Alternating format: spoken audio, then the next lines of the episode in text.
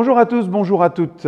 Un verset un petit peu compliqué qui nous met souvent un poids sur les épaules. C'est ce que nous allons lire aujourd'hui. 1 Timothée 3, verset 2. Il faut donc que l'évêque soit irréprochable, mari d'une seule femme, sobre, modéré, réglé dans sa conduite, hospitalier, propre à l'enseignement. Ce verset nous dit que le caractère du leader est crucial. Oui, c'est vrai, ce verset de 1 Timothée 3, verset 2 décrit les caractéristiques essentielles d'un dirigeant ou d'un évêque dans l'Église de Dieu.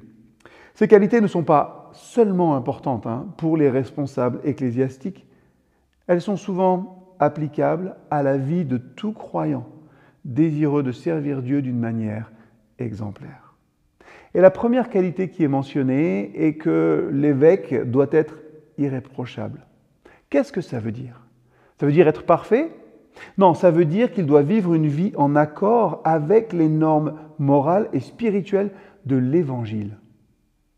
Il doit être conséquent dans sa vie. Son comportement et ses actions doivent être exemplaires, de sorte que sa vie puisse servir de modèle pour les autres. Il n'est aucunement parfait, mais il fait de son mieux pour vivre en adéquation les normes morales et spirituelles de l'Évangile avec sa vie. Ensuite, il est dit que l'évêque doit être le mari d'une seule femme.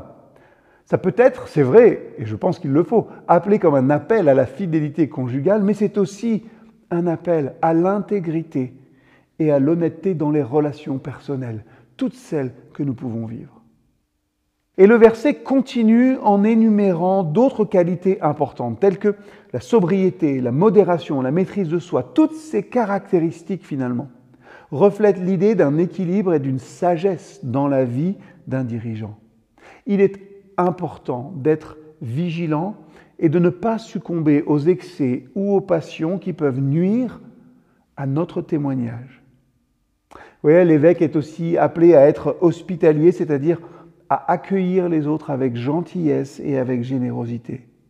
L'hospitalité hein, est une expression de l'amour chrétien en action, montrant qu'on se soucie du besoin des autres.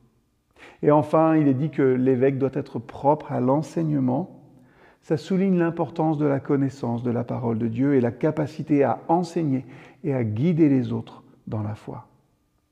Cette méditation, elle nous rappelle simplement l'importance de vivre une vie en accord avec les principes de l'Évangile, que l'on soit appelé à exercer une autorité ou un leadership dans l'Église ou pas.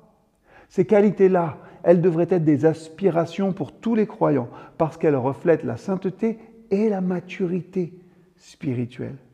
Réfléchissez à ces qualités et examinez votre propre vie hein, à la lumière de ces critères. Priez pour que Dieu vous aide à grandir dans la foi et vous aide à manifester ces qualités dans votre service envers lui et les autres.